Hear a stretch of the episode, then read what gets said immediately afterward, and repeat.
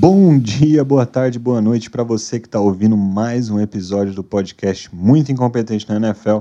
Episódio de hoje onde a gente vai falar tudo sobre o Divisional Round, né, a rodada de divisão dos playoffs que a gente acabou de, de ver nesse final de semana, e também o que esperar das finais de conferência. Então a gente chega aí na penúltima rodada de jogos da NFL. Então, só mais uma rodada até o tão esperado Super Bowl. Então, as finais de conferência aí a gente vai falar tudo sobre o que a gente pode esperar desses jogos. Eu sou o Lucas, sou o anfitrião desse episódio, e junto comigo você vai ouvir as vozes do Thiago e do Felipe. Então, bora lá, bora para os jogos do Divisional Round.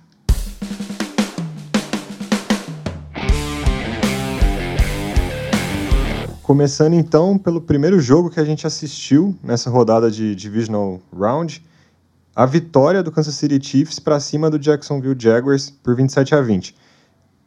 Vitória que todo mundo já esperava, porém, o principal tema do jogo, na verdade, do pós-jogo e, e, também durante a partida, né, de certa forma, é a lesão do Patrick Mahomes. É, dá para dizer também, gente, que tipo deu a lógica, o Chiefs foi bem superior e só não foi um passeio porque o Mahomes jogou mais da metade da partida quebrado, ficou vários snaps de fora. Ou teve certo equilíbrio essa partida? Para mim, para mim não, não foi nem um pouco perto esse jogo assim. Se você levar em conta o que aconteceu, tipo, eu acho que o Kansas City não ia perder esse jogo em nenhum momento, assim, não tinha Eu acho que assim, ninguém apostou no, no Jacksonville Jaguars antes desse jogo e não deveria ter apostado mesmo. É, e eu acho que isso se concretizou então, em campo, assim. Um time, um time era bastante mais maduro que o outro. O Jaguars mostrou flashes em determinados momentos, mas a verdade é que até o. Eu tinha falado semana passada, né? O, o a versão calouro do, do Trevor Lawrence apareceu até em alguns momentos. Ele não, ele não tá pronto. Eu acho que o Trevor Lawrence vai ser. A gente vai colocar ele nessas conversas. A gente vai falar mais tarde de Joe Burrow, Mahomes e Josh Allen e tudo mais. Eu acho que a gente vai colocar o Trevor Lawrence nessa conversa, provavelmente daqui a uns dois anos, mas por enquanto ainda não. É, então acho que até o calor, é, Trevor Lawrence apareceu em alguns momentos. Agora sim, esse jogo é, ele foi mais perto do que a gente esperava em termos de placar, porque o Mahomes machucou no, no, no meio do jogo, mas assim, mesmo sem o Mahomes, com o quarterback reserva jogando, é, mesmo assim o Kansas City moveu as correntes, é, até marcou um touchdown com o quarterback reserva. É, então o Jacksonville Jaguars não, não tinha time para competir com, o, com o Kansas City nesse jogo. E para mim não, não competiu, assim. Foi, é, foi até meio frustrante porque eu esperava um pouco mais do Jacksonville Jaguars, sobretudo da defesa, é, que eles conseguissem manter o time no jogo e competindo. E quando o Mahomes machucou, eu falei, pô, é a chance que os caras estavam esperando, né? Ter alguma coisa mais perfeita pro Jacksonville Jaguars do que o Patrick Mahomes machucar e, e ir pro vestiário fazer raio-x. Não existe, né? E nem assim eles conseguiram aproveitar essa situação. Então, eu achei foi um, um domínio completo assim do, do, do, Chiefs, que acho que entrou em campo sabendo que ia ganhar o jogo e ganhou assim. Então, de certa forma, para mim foi um jogo de paciência e de, de sabendo assim, eu vou ganhar esse jogo, então eu vou jogar tranquilo aqui, não vou correr risco. Eles não correram nenhum tipo de risco. O jogo corrido funcionou em vários momentos que precisava, né? Depois que o Mahomes machucou, a mobilidade dele reduziu bastante. O jogo corrido encaixou. Então, assim, o, o Kansas City Chiefs é, é, um time muito, muito maduro que soube jogar esse jogo e então é, o placar foi perto, mas o jogo não foi. O Kansas City Chiefs não passou nenhum tipo de, de, de risco, assim, eu acho, para garantir essa vitória. É, o, o, o jogo ele, ele ficou perto em algum momento no primeiro quarto até o touchdown do, do Christian Kirk, né, que é logo na sequência do, do primeiro touchdown dos Chiefs. Depois disso a gente tem aí, na verdade, dois quartos e meio, quase três, do, do Trevor Lawrence não pronto, com alguns flashes, jogando contra o, Kansas City. Agora sim, de tudo que aconteceu, se o Mahomes não volta com uma perna só, é, a coisa podia ter, ter, ter engrossado ali para ele, sabe? Agora, uma coisa interessante disso que o Thiago falou, né? Como os, os, os, os Jags não estão prontos, não estão maduros. Eles basicamente perderam qualquer chance de fazer alguma coisa no jogo num fumble ridículo do, do Jamar Agnew, né? Ele, ele mesmo causou o próprio fumble. É assim, é, é, eu para mim é comparável ao butt fumble lá do nosso, do nosso saudoso Mark Sanchez, sabe? Porque, pô, você marchou o campo inteiro, foi um bom drive do Trevor Lawrence, né? Depois é de dois quartos e meios muito ruins, inclusive não aproveitando, né, a, a ausência do Patrick Mahomes, o, os Thiagos ficaram ali dois quartos marcando só um field goal, sem o Mahomes do outro lado, porra. Era hora de você aproveitar e fazer ponto, né? É, eles marcharam o campo todinho, aí o cara me sofre um fumble sozinho, na linha de quatro, três jardas do, do, do, do outro time. Tipo assim, é, é, mostra que é um time que não está acostumado com, com big time, né? Com, com, com prime time, na verdade, ou com, com big moment. É isso, assim. Foi um, acho que foi uma aventura legal para a torcida do, dos Jags. Os Jags ficaram satisfeitos, eles até, sei lá, até a semana 10 da temporada, eles estavam achando que eles iam draftar de novo no top 5 ali, de repente engataram uma sequência, tiveram a lesão lá do Tannehill em Tennessee para ganhar a divisão e chegaram no, no, no divisional. Para o segundo ano do Trevor Lawrence, eu acho que, que foi um, uma temporada divertida e, e, ponto. Mas assim, eles, eles tiveram uma chance, né? Aquela coisa de você ter a chance e não aproveitar. Eles não aproveitaram o tempo ali que o Mahomes ficou fora, e aí, como o Thiago falou, o placar foi, foi justo, muito mais justo do que deveria ter sido. É, e os Jags acabaram, enfim, perdendo sozinhos naquele tempo que o Mahomes ficou de fora e nesse, na verdade, o penúltimo drive, né? Porque o, o, os Jags ainda tiveram um drive depois que até chutaram um field goal. Eles tinham a chance ali de deixar o jogo, digamos assim, emocionante e, tipo, o cara causou o próprio fumble. Foi, foi uma coisa assim bizarra. É, teve uma, teve uma interceptação depois, e aí depois. E depois o field goal, né? Quer dizer, chance é. eles tiveram, né? Sim, mas é até, até meio trágico, né? Porque o Agnew ele teve uma, uma temporada legal, assim, por, por Jacksonville. E, então é um pouco trágico que acabe na mão dele dessa forma. Mas eu tô muito com o que você falou, Felipe, de. Cara, eu achei, assim. Se, se a gente for voltar aí alguns meses atrás e a expectativa que todo mundo tinha, inclusive a gente, para cima do, do Jacksonville Jaguars, foi uma puta de uma temporada.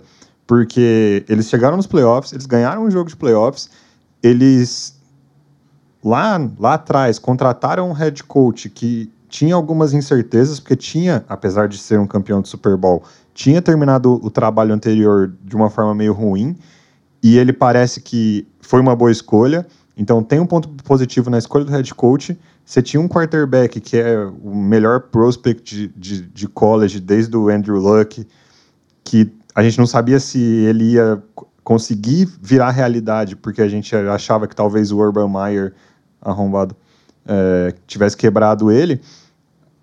Vimos que não é bem por aí, né? Então o moleque mostrou nesse, nessa última metade, na segunda metade de temporada, esses últimos 11 jogos mais ou menos, que ele é de verdade, ele tem tudo para crescer, ele tem tudo para a gente conseguir colocar ele na mesma prateleira dos caras que a gente comentou, né? Mahomes, Josh Allen e Joe Burrow e, e, e esses naipes de quarterback, Brock Purdy, quer dizer, tô brincando, gente. É, mas isso é animador pra caramba, cara. Você resolveu seu head coach, você resolveu seu quarterback, você já tá melhor que o quê? 80% das franquias da, da NFL, 70% das franquias da NFL. É é uma ótima de uma notícia para os caras, né?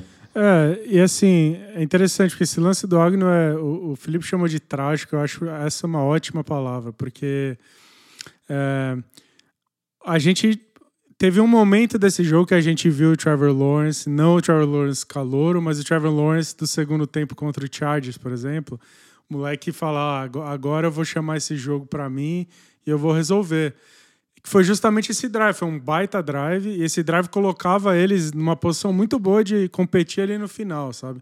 Não quer dizer que eles iam realmente competir, mas se eles tiveram uma chance nesse jogo, foi justamente nesse drive que terminou no fumble. E aí, na hora que o Agnew tem o fumble ali na boca da endzone, é, é, o Felipe falou bem, é, é, trágico mesmo, porque você vê a expressão do Trevor Lawrence, quando cortam para ele, ele abaixando a cabeça, assim, completamente desolado.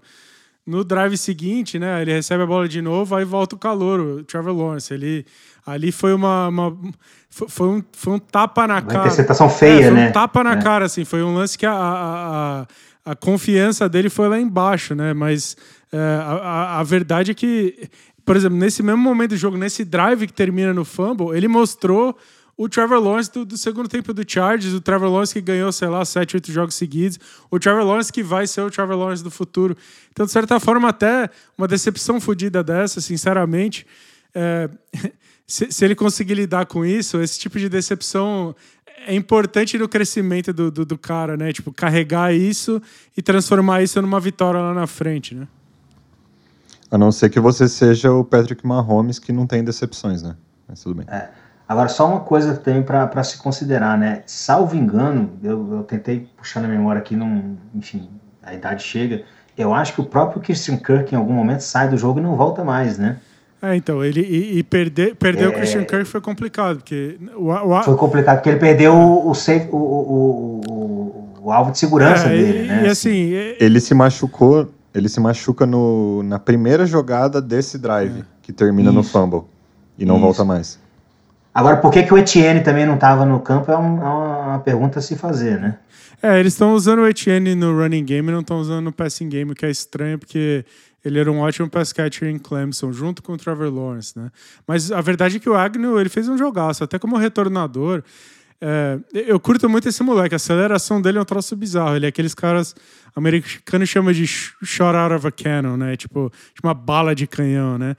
Tipo, o cara chega no top speed muito, muito, muito, muito rápido. O cara acelera já para velocidade máxima muito rápido. E aí é, ele fez um bom jogo, né? É uma, é uma pena até, o Lucas falou bem, é uma pena a temporada dele terminar com esse fumble, porque ele teve uma temporada muito legal. Eu acho que ele é um bom. Ele é uma boa arma para você usar no, no, no, no, passing game, com certeza, assim. Mas é, quando sai o Christian Kirk, ficou complicado porque ele teve que rodar o, o, o jogo base, basicamente é, com um wide receiver e um tight end, e aí o, e aí o, o Agnew meio como um pass catching running back, né? O, o Evan Ingram jogou muito bem.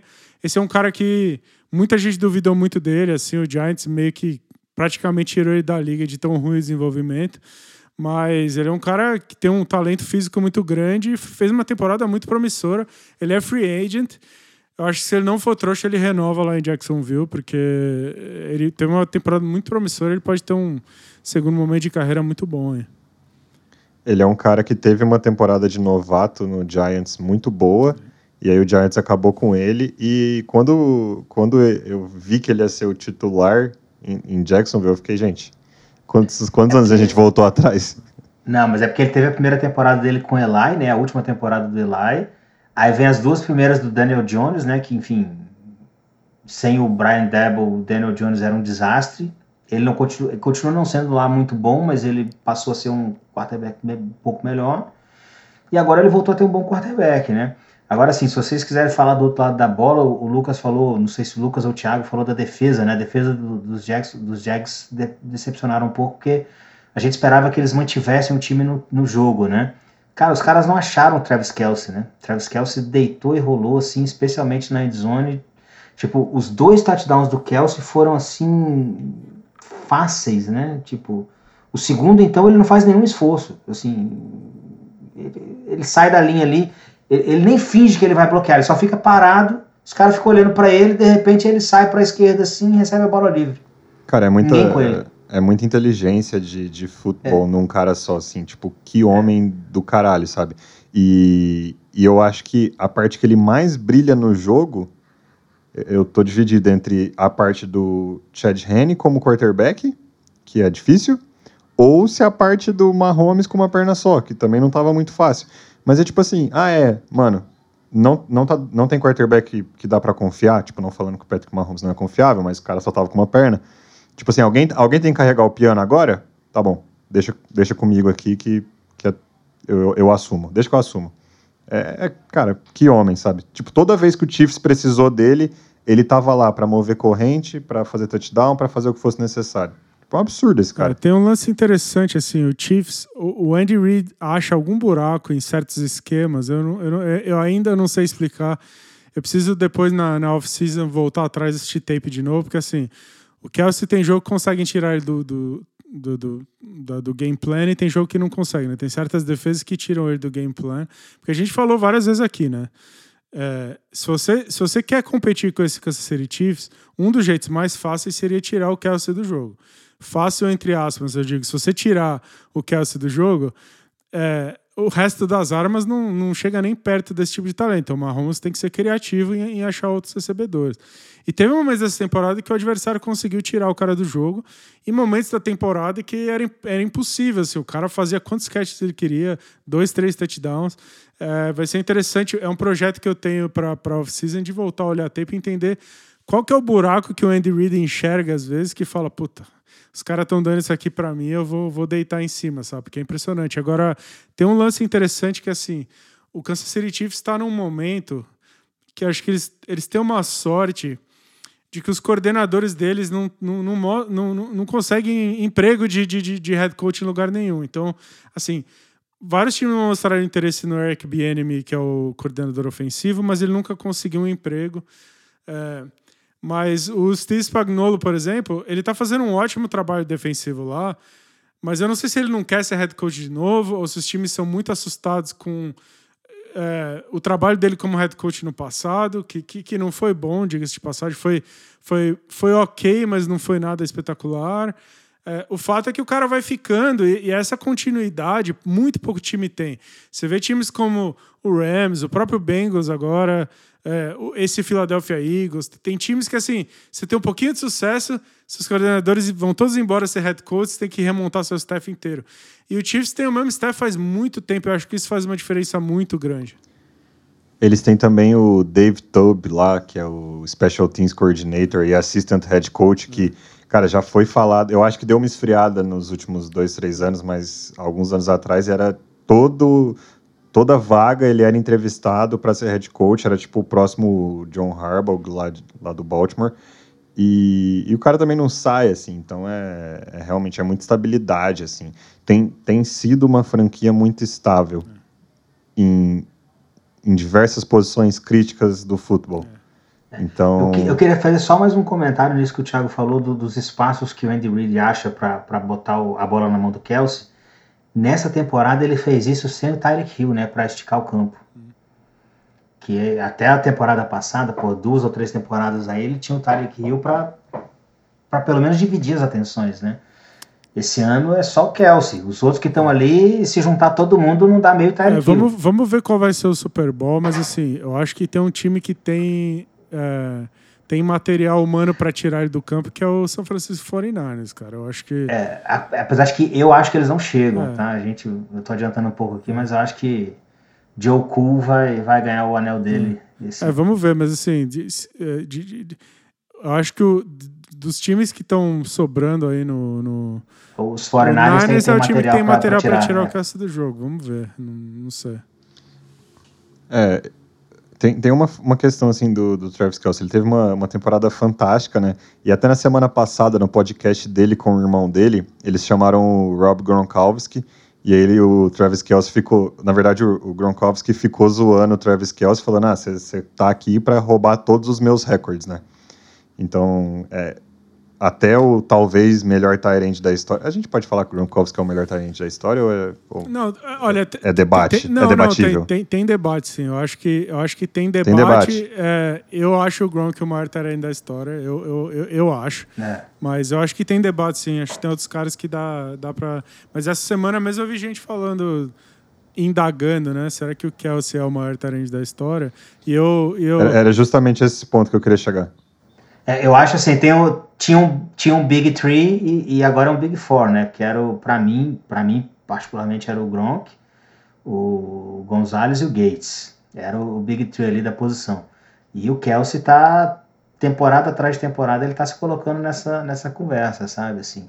E ele é mais longevo, né? Se a gente trouxer essa discussão pro futebol, aquela discussão do, do, do Ronaldinho Gaúcho. Talvez o Gronk, no tempo que jogou, jogou a sério, a Vera, ele tenha sido na posição melhor. Mas o, o Kelsey tá aí há quantos anos já? O Gronk tá fazendo festa, é, bebendo é, tal, eu, é, eu, acho, eu só acho, eu acho. Ninguém vai me convencer que o Kelsey foi melhor que o Gronk. Porque o Gronk é Tyrande, Tyrande. É, o blocking do Gronkowski é um dos melhores da história. E talvez. Eu não sei se ele é o maior bloqueador da história da posição. Mas assim, para ele ter sido tão prolífico e tão bom como pass catcher e ser talvez o melhor bloqueador da história, é, é, é para mim é o maior e, pronto assim. É, E, e, eu acho que, sinceramente, se eu tivesse que discutir entre dois nomes, é, não seria nem o Kelsey e, e, nem o Antônio Gates, assim. Para mim é o Tony Gonzalez ou, ou, ou, o Gronk, sinceramente. Mas o fato é que o Travis Kelsey acabou de emplacar a sétima temporada dele com mais de mil jardas recebidas e N, N números absurdos, assim. Então, é, eu, eu só trouxe isso para discussão porque esse é o nível do Travis Kelsey hoje em dia na liga, onde os outros grandes tight da história da liga estão falando, porra, esse cara pode me passar. Esse cara pode ser maior do que eu fui, e eu sou maior, ou o segundo maior, o terceiro maior, no, na pior das hipóteses, no caso do Gronk. Então esse é o nível do, do cara. E tem um fenômeno no Kansas City que eu acho, assim, absurdo. Porque é, ano passado mesmo a gente tinha Andy Reid, Travis Kelsey, Tariq Hill Patrick Mahomes. Aí você começa a separar eles, né? Aí você tira o Tariq Hill e fala, ah, porra, vamos ver se ele, é, se ele era bom por causa do sistema ou não. Aí o Tyreek Hill vai e regaça. Aí você volta para Kansas City e fala, ah, vamos ver se eles eram bons por causa do Tyreek Hill ou não. Aí o Kansas City vai lá e joga super bem. Aí, de repente, você tira o Mahomes da equação. Aí você fala, ah, vamos ver se o Andy Reid e o Travis Kelsey são, são os caras mesmo. Vamos, vamos ver que eles arrumam sem o, sem o Mahomes. Então, toma. Um drive de 98 jardas com o Travis Kelsey aparecendo o tempo todo, touchdown, fácil. Um cara que não lançava tipo uma assim, bola num jogo a Vera há quanto tempo, né? Porque o Chad Hand só, é só pré-temporada, né? Dá uns 5 anos, né? Essa pré-temporada você foi generoso. Eu acho que o Chad Henne nem pré-temporada faz. Tipo, ele olha pro Mahomes e fala, mano, tipo, tá de boa, deixa o moleque. Não, eu digo assim, eh, que ele eh, acaba lançando ali naqueles jogos da, da, da, da Precision, né? Mas assim, em temporada regular, acho que o Chad Henne não lançava uma bola, tinha uns 5 temporadas já, umas 4, 5 temporadas. Então, assim. E os caras meteram a pica lá e, cara, vamos fazer o touchdown. E ele ainda segurou, acho que um ou dois snaps do outro, né? Enfim. É isso aí. Mas as, a, a sequência do, do Kansas City agora para a final de conferência vai ser muito pautada aí, infelizmente, nessa, nessa lesão do Patrick Mahomes. Notícia de terça-feira, que é quando a gente grava esse episódio, é que ele joga e que não é nada grave demais e ele vai para o jogo. Então, se eles estão falando isso na terça, para o jogo ele vai. As condições só que são vão ser questionáveis, né? Mas aí a gente a gente fala um pouquinho também desses impactos quando a gente comentar o jogo de Bengals e Chiefs. Bengals esse que foi a Buffalo e meteu o sarrafo no Bills, né? Acho que é essa, essa é a expressão correta.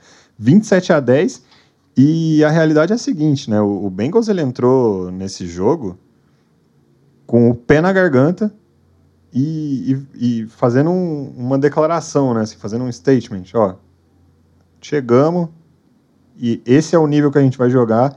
Tente correr atrás, Buffalo, dominar o primeiro quarto de forma assustadora, um negócio bizarro, e não deixaram o Bills voltar para a partida. Então, assim, uma dominação completa que eu sei, e, e quem está ouvindo a gente já faz um tempo, pegou a gente de certa surpresa aí, porque eu né, não esperava, Thiago sempre é, tá falando aí já faz muito tempo que era o favorito dele para ser campeão. Então acho que pegou muita gente aqui de surpresa essa dominação completa do, do Cincinnati Bengals. E assim, só não foi pior, depois a gente continua assim, porque é, é, revisar aquele touchdown do Chase, né? Que foi um passe absurdo, porque eu não lembro se estava 14 a 0 ou 14 a 3 nesse momento, mas assim, o, os Bengals já estavam passando o carro em cima do, do, dos Bills, depois a gente volta para falar o que aconteceu antes, que aconteceram coisas legais antes disso também. O, o Burrow acha um lançamento perfeito para o Chase, que faz um catch absurdo e, e, e, tem uma revisão dos árbitros e eles tiram o touchdown porque ele perde o controle da bola na hora que, que, que cai no chão, né? Aquelas regras da, da, da NFL e tal. Porque ali, ali era para ser assim 21 a 0 mas parecendo um jogo de, de, de, de profissional contra garoto, porque tava Tava um passeio completo. 21 a 7, só para Tava 14 a 7 nessa bola. 7 ou 3? Tava, tava 14, 14 a 7, 7, não era 3, tava 14 não? a 7, tá. e aí não, faria 20 é 7, a 7, é mesmo. com isso. o extra point isso, 21 isso, a 7. É, eu, é uma pena o Paulinho não estar tá aqui, então, repre representando ele antes de mais nada, porque se ele tivesse aqui, ele ia falar que o Joe Burrow é um bad motherfucker. Então eu queria mandar. Very esse, bad motherfucker. Eu queria mandar esse shout-out pro Paulinho aí. É, porque assim, o Jabor jogou, jogou, jogou demais, né? Ele, ele botou o dele na mesa lá, ele sacramentou certas coisas sobre quem ele é, na real. A gente sai desse jogo olhando para ele de outra forma, eu acho. Ninguém achava que ele não era bom nem nada disso, mas assim, esse é um jogo muito maiúsculo da carreira de um cara. Assim. Ele, ele, ele mostrou muita coisa. Ele, é, tem, tem gente já perguntando ele é o melhor quarterback da NFL, ele é melhor que o Mahomes, que eu ainda não acho, mas enfim. E tem muita gente até, eu vi, eu vi muita gente comentando, comparando ele com o Tom Brady. E eu, eu, eu, entendo essa comparação, eu vejo, eu vejo um pouco de Tom Brady na, no, no, jogo dele, mas eu vejo muito Peyton Manning no jogo dele também. Então você imagina uma mistura desses dois caras que. É, eu ia te falar isso, que eu vejo os dois, assim, porque eu, ve, eu vejo a, a calma e a frieza dele que o Brady tinha, assim, de pocket, de não sair e tal, de nem tentar uns, uns lançamentos muito longos, mas ele, ele tem a, a, aquelas bolas do Manning, assim, né, assim, é, é, ele faz o feijão com arroz, mas ele também solta o braço. É, né? é uma curse... E acha umas janelas é, absurdas. É, é uma curse absurda numa janela minúscula, né, então, se assim, ele tem uma janela é. mínima e a bola passa, assim, se ele tivesse uma um, um, vão de fechadura ali, a bola passava, sabe? É, que é uma coisa que o Manning fazia. O accuracy o Brady também sempre teve e, e, e, eles têm igual. Mas acho que a inteligência de às vezes fazer o fácil, assim, que o Tom Brady tem, ele, ele tem também. Então, assim, eu não quero tirar nada do, do Joe Burrow, não, porque ele foi fantástico. Teve outros caras do Bengals que foram espetaculares. É, nas duas trincheiras. O Joe Mixon foi, foi fenomenal. Mas eu tô completamente enojado com o jogo do Buffalo Bills, então o ouvinte me desculpa aqui, mas eu vou ter que abrir meu coração, assim. É, eu, eu achei que foi uma vergonha completa que o Buffalo Bills fez nessa partida, e, e aí eu queria destrinchar um pouquinho é, todos os aspectos que levaram a isso, porque assim, é, eu acho que ficou exposto do Buffalo Bills nesse jogo um problema que a gente sabia eu sabia quando eu postei nos caras semana passada. Eu tô passando pano para isso faz muitas semanas, porque tem aparecido faz muito tempo. Mas eu tava confiando em, sei lá, o Josh Allen vai achar um jeito e tal, e não sei o quê. Que não, não, era, não era um comentário racional, assim. É, o Buffalo Bills, o game plan do Buffalo Bills depende de big play do Josh Allen. É isso que eles têm. Eles não têm mais nada. Eles não têm jogo corrido. Eles não fazem um screen, assim, eles não têm passe curto para running back, eles não têm um passezinho curto no, no slot para ninguém. No fim da temporada aí, eles, eles, eles trouxeram lá o Cole Beasley para fazer uns passezinhos de slot, mas assim, eles não, têm, eles não fazem passe fácil, eles não, eles não movem corrente do jeito que um time inteligente move corrente. Eles não fazem screen de running back, eles não têm running game por completo, assim. Acho que eles tiveram 60 jardas corridas nesse jogo, sendo que o Josh Allen corre para burro, sabe? É... Então, assim, o gameplay dos caras é o Josh Allen vai achar alguém livre lá na, na, na 50 jardas vai meter uma bomba e vai completar. Que funcionou em muitos momentos dessa temporada. Mas é, eu fiquei passando pano para isso faz muito tempo e chegou o dia em que isso arrebentou com os caras. Porque quando estava 14 a 0 e aí é tipo depender de, de, de, de achar uma coisa dessa, não rolou, e aí o Bengals foi abrindo e abrindo e abrindo, e os caras não tinham resposta. É, esse tipo de game plan, uma, uma das coisas mais ridículas, assim, eu não vi muita gente comentando isso, mas assim, o que mais me incomodou, esse lance de, ok, a gente só faz big play, dá na mão do, do, do, do Josh Allen para ele achar um passe de 40 jardas, não funciona na neve. Se você é o Buffalo Bills, querendo mandar um jogo de playoff em janeiro em casa, no estádio aberto, você sabe que vai estar uma puta neve e você não, você não consegue correr com a bola. Então, assim, o, o, o, mas, o Cincinnati. Eles draftaram o Max Biancucci da NFL, é, o, né? o, primo do Messi, que é o primo do Dalvin Cook. O, o, Cincinnati Bengals foi para Buffalo mostrar para o Buffalo Bills como é que se joga o jogo na neve, que eu acho um absurdo completo. Então, assim, eu falei semana passada Uh, e eu não estava nem pensando nisso, mas assim, eu falei semana passada que para o Buffalo Bills seria importante para esse time não funciona, né? Um jogo na neve não funciona. Eles, eles tinham que jogar num domo climatizado e bonitinho, com uma puta grama e tal, que é bom para o jogo deles. Mas assim, é, a, a linha ofensiva do, do, Buffalo Bills fez um jogo patético, ridículo, assim. É, a, a, tinha pass, os caras rush, é, fazendo pass rush com três ou quatro, chegando de Josh Allen em toda a jogada. Assim. Eles não conseguiram segurar o pass rush do Bengals em nenhum momento desse jogo. E o contrário é verdade também. assim. O, o Cincinnati Bengals jogou com um left tackle fez o primeiro jogo da carreira dele como left tackle. Eles entraram com a linha totalmente destroçada por lesões. Se você for olhar, eu, eu convido um amigo a olhar a escalação de, de, de, ontem. Me diz se você conhece alguém lá daquela linha, porque assim é, é, são os nomes que a gente, caras que nunca jogaram. O, o rapaz jogou de left tackle pela primeira vez na vida dele de left tackle nesse jogo a defesa do Buffalo Bills não chegou no o tempo que o Joe Burrow tinha no pocket. Foi uma coisa muito absurda. Ele jogou muito, jogou. Mas ele, ele parava lá no pocket, ele não teve nem que se mover muito no pocket. Ele ficava lá paradinho.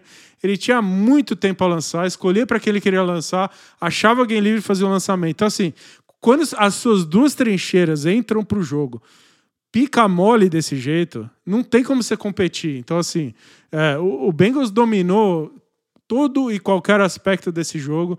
Eu acho que foi uma amarelada gigantesca do Buffalo Bills, do staff do Buffalo Bills, coordenadores, head coach, todo mundo ali, assim.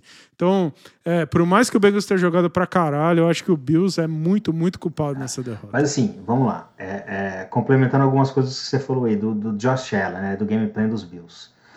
É, o Josh Allen não fez um jogo ruim, tá? Longe disso. Ele fez um jogo bom. Só que ele não fez o melhor jogo dele. É, antes da gente começar aqui a gravar, tava, a gente estava conversando, eu falei, falei cara, a, o primeiro drive ofensivo dos Bills, ele tá numa terceira para quatro, foi um three and out, ele erra, o, o ele dá um overthrow no, no Diggs, assim, de, um, de umas cinco jardas, que se ele acerta, como ele normalmente acerta, o, o, os Bills teriam empatado logo em seguida ao touchdown do, do, dos Bengals, teria botado o jogo mais calmo, e, e, e, só que ele errou, né? Ele estava um, um, dia um pouco off, assim, ele não estava no dia mais, mais certeiro dele. E aí, a partir daquele lance, o Stefan Diggs começa a reclamar de todo, todo o lançamento dele. No drive seguinte, ou melhor, dois drives depois, porque o drive seguinte também foi, acho que foi um train out, tem também uma segunda para alguma coisa no começo do segundo quarto. O, o Josh Allen completa um, um, um passe para o Stefan Diggs, só que numa bola baixa que deveria ter sido um first down e talvez até um avanço maior de jarda se a bola tivesse sido melhor, mas ela acabou sendo uma bola baixa. O Stefan Diggs recebe a bola, já, já, já sofre ali o, o não tackle porque ele estava no chão, mas o contato né, para matar a jogada e levanta reclamando. Ou seja, a partir daí a, a tônica do, do, jogo foi essa, né? O Stefan Diggs reclamando o tempo todo. É, e aí os caras confiam muito no, no, no, no big game do Josh Allen. Quando ele faz um jogo não sei nem se normal, mas assim, um jogo só bom, ao invés de um jogo muito bom, eles não tiveram resposta. Em relação ao jogo corrido, eu brinquei aqui até, desculpa ter te interrompido, Thiago, mas os cara, o Bengals tem o Joe Mixon, o, o, o, os Bills têm o, James Cook, que eu vou fazer a, a, analogia de novo, é o Max Biancucci da NFL, é o primo do Messi, que é nesse caso é o primo do Dalvin Cook. Tem duas corridas muito parecidas dos dois, tá? Eles recebem uma bola num, num, num, shotgun, assim, uma espécie de um draw, não sei se um draw, um off tackle, é, já com o defensive line em cima deles. Cara, o John Mixon dá um passo para trás, faz um corte e transforma uma perda de 4 jardas em um avanço de 8. O James Cook para ali na hora e cai no chão e, e, e perde as 5 jardas. Porra, assim, é o que o Thiago falou, você não, você não tem um jogo corrido para para ajudar o seu quarterback, né? E, só sobre o Joe Burrow, assim, né? É um very bad motherfucker. Os dois, os dois primeiros touchdowns deles foram assim, o primeiro especialmente foi um negócio impressionante. E, e, e, só uma coisa que eu discordo um pouco do que o Thiago falou é em relação ao tempo de pocket do, do, do Burrow. Não é que ele teve muito tempo ou tanto tempo, é que ele é calmo. Eu estava revendo agora o, o, o, condensado do jogo, agora à tarde, é... E é impressionante como assim ele lançou várias bolas com, com, com os caras já nele, assim, tipo, com o, o lineman dele, com a, a, o offensive line dele já encostando nele, porque estava sendo empurrado para trás, o pocket fechando. Só que é o que o Thiago falou, ele tem uma mistura ali dos traits do, do Manning com o Brady, né? Na hora que o negócio aperta, ele não tenta inventar a roda, ele lança um, um, um passezinho check ali pro, pro running back, ao invés de perder jardas ou ser incompleto, ele ganha 4, 5 e depois move as correntes. Então, assim, ele, trans, ele faz essa falta de tempo virar tempo, né? É, é, foi um jogo muito impressionante para mim do Burrow, assim, com todos, com todas as ressalvas da, das cagadas que, o, que, os Bills fizeram, mas o jogo para mim do Burrow foi muito impressionante. É, uma coisa que eu vejo no Burrow que, que é similar ao Manny não é nem que ele solta a bola rápido, mas o, o ele não era móvel no pocket como esses moleques de hoje em dia são. Mas ele tinha uns lances assim, vinha a pressão, ele dava um passe pro lado e se livrava, assim. Muito inteligente que o Burrow faz igual. Só comentando rápido, Lucas, eh, sobre as duas outras coisas que o, o Felipe falou. É, o James Cook vai ser um bom running back. Eu acho que ele é bastante talentoso. Eu acho que o problema do running game do, do Buffalo Bills está muito mais embaixo. Não é o, o James Cook ele é calouro, ele vai ser bom eventualmente, mas é um problema estrutural muito maior. Assim, a linha ofensiva é fraca e o esquema, o game plan mesmo, é, é muito mal feito. Eu acho que a saída do Brian Dable lá de, de, de Buffalo machucou demais, demais, demais esse time. E sobre o Stephon Diggs, eu queria dizer que eu concordo com o Diggs, tá? Eu, tô, eu sou o time Diggs nessa aí, 100%. Eu até comentei lá no, no post dele lá no Twitter. Me segue lá no Twitter, diga-se passagem, arroba tbarbosanfl. É, comentei lá, eu, eu tô com ele 100%, assim. É, o, o Diggs, depois do jogo, ele falou, cara, vocês querem que eu fique feliz quando o time tá jogando essa porcariazinha? Cara, eu, eu respeito um cara que quer saber, a gente veio aqui para fazer esse joguinho lixo, tem que mais é que ficar puto da vida mesmo. Se, se todo mundo tivesse agido que nem ele ali, tinha sido outra história, sinceramente, porque ele, ele, ele cobrou de todo mundo ali accountability, sabe? Então, em termos de mindset, eu acho que ele está perfeito também, eu concordo com ele. Eu só não acho que isso seja saudável no terceiro snap do jogo ele, ele, ele levantar reclamando do quarterback e depois, a, a cada passo, ele levantar fazendo, fazendo cena.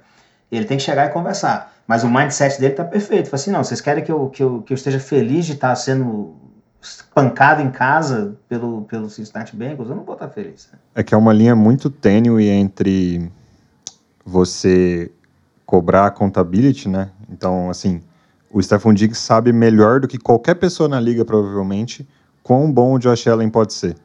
E aí, na hora que o Josh Allen deixa essas coisas na mesa, igual você falou, Bresca, deixa um, um passe que poderia ser touchdown, que ele dá um overthrow, um passe que viraria um first down, que ele joga no chão e o Stephon Diggs não consegue fazer nada ele tem que é uma linha tênue entre, mano, ele tem que cobrar o Josh Allen, porque o Josh Allen é melhor que isso, é um jogo de playoffs contra talvez, eu, eu acho que se você for contar com tudo que aconteceu nessa temporada, o Bengals é mais rival, né, chegava nesse playoff sendo mais rival do Bills do que o próprio Kansas City Chiefs nessa temporada, então o jogo, era o jogo mais importante do, do, do, do Bills nessa temporada, era contra o Bengals, é o jogo com mais história, com mais coisa carregada lá, e, e seu quarterback vem e, e, deixa essas coisas na mesa, você tem que cobrar. Mas é uma linha muito tênue entre, cara, tô cobrando e tô dando chilique.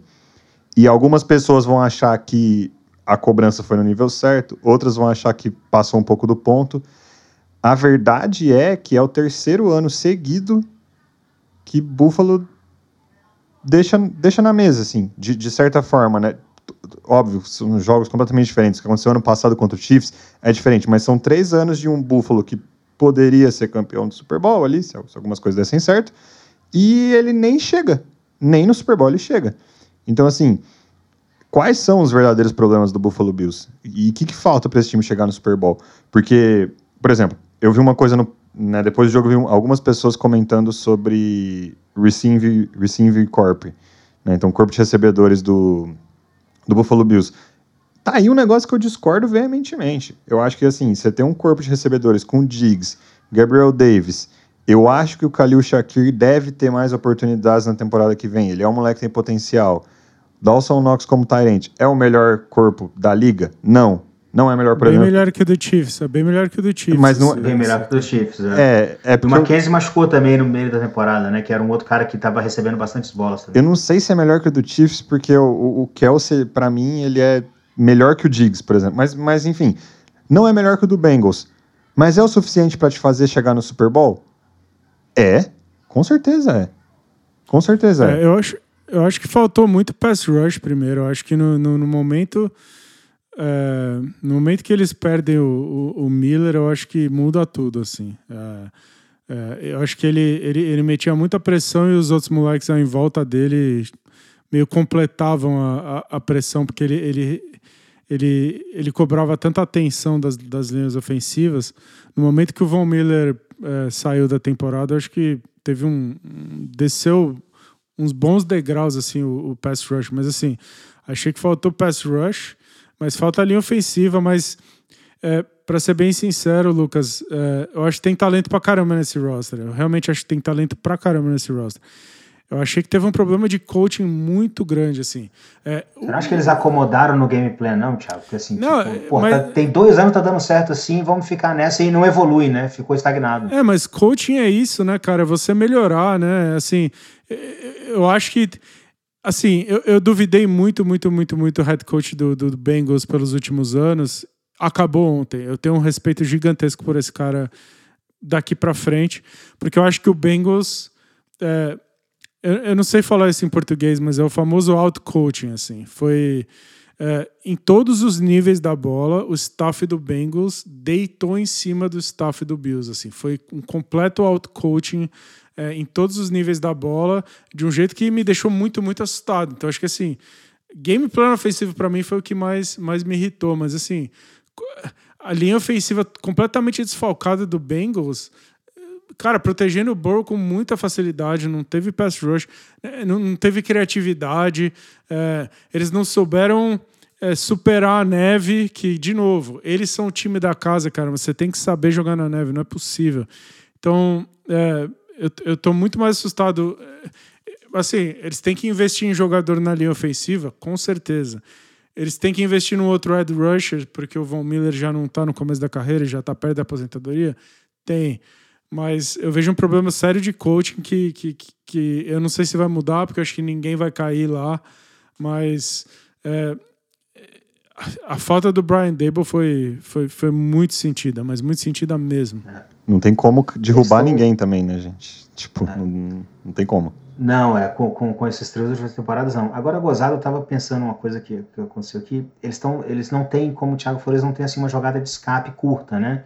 Como o Joe Burrow fez várias vezes com o Joe Mixon e tal. Mas eles fizeram uma troca pelo Nahin Hines no meio da temporada, que é um running back lá do, que era do Indianapolis Colts, que é um cara que, que joga de, de, de, de- É um running back de, de jogo, jogo aéreo, né? E eles não usam. Eles não usam isso. Falou, Pô, bota o cara em campo nessas situações assim e usa ele para receber uns passes curtos para ganhar umas jadas fáceis. Eles não usam, eles simplesmente não usam. É, eu, eu Eles só usam comentei, o cara como retornador, né? é, e eu comentei no começo da temporada e, e depois eu comentei de novo no dia do, do trade na Himes que essa era uma coisa que eu acho que eles tinham ide- identificado no ano passado, porque assim, draftar o James Cook alto assim, o James Cook ele era um pass catcher em Georgia, ele não era um running back é, entre between the tackles, né? Ele não era um cara de correr pelo meio, ele era um- pass catcher, ele era uma arma aérea em Georgia, ele veio para fazer isso. E depois os caras trocaram para o Nain Himes, que de novo é o forte dele é esse. Então assim, eu acho que eles identificaram esse problema e em nenhum momento eles conseguiram corrigir. Então assim, esse para mim é um problema de coaching sério, entende? O Nahin Hines teve 11 jogos pelo Buffalo Bills essa temporada, desde que ele foi trocado. E ele teve 11 targets no jogo aéreo. Ou seja, um target por jogo. É um cara que foi trocado para isso, né? Porque assim, ah, ele retornou bem, fez até dois touchdowns de retorno no mesmo jogo, aquele jogo lá que foi logo em sequência a, a, a lesão lá do, do, do Hamlin. Mas, porra, ele, ele retornando, por exemplo, em Indianápolis, ele não estava retornando bem. E o forte dele, como o Thiago falou, era, era receber bolas, né? Ele podia ter ser usado assim. Agora, eu, eu, eu queria falar de uma coisa que me chamou a atenção de arbitragem nesse jogo, assim, falando de faltas, né? Faltas pré-snap, fal- faltas pré-snap do ataque, geralmente é o false start ali, né, tal. E, e da defesa é o, o neutral zone infraction, ou encroachment, ou offside. O offside às vezes é free play, às vezes não é. E o critério, pelo menos no rulebook da NFL, para ser free play ou não, é colocar em risco o quarterback. Cara, teve um offside no, no, no- acho que no terceiro quarto, no segundo quarto, que dois jogadores dos Bills estavam no Joe Burrow antes dele receber a bola e os caras não pararam o jogo. E o, e o Joe Burrow sai correndo assim para escapar da porrada e tentar ganhar uma free play no lance, né? Porque ele falou assim, cara, ele viu que tinha sido uma falta do- dos Bills é, e ele sai correndo para tentar ter um espaço para lançar para porque, sei lá, quem sabe ele acerta uma bomba ali, ganha uma jogada de 30, 40 jardas, porque era uma free play. E os caras não pararam. Assim, porra, numa dessa o maluco toma uma porrada, quebra, quebra a perna, quebra o braço, quebra a cabeça, faz qualquer coisa e, e acaba a temporada do time, né? E o catch que não foi do Jamar Chase, que eu, assim, quem não viu, veja, quem já viu, reveja. O lançamento de Joe Burrow é, é lindo.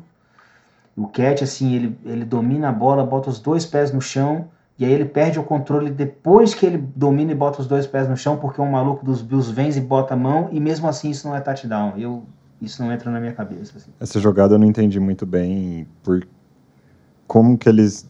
É uma semi-tuck roll. É, eu não né? entendi muito bem como que eles acharam que eles têm evidência clara o suficiente para reverter, porque a decisão em campo foi touchdown.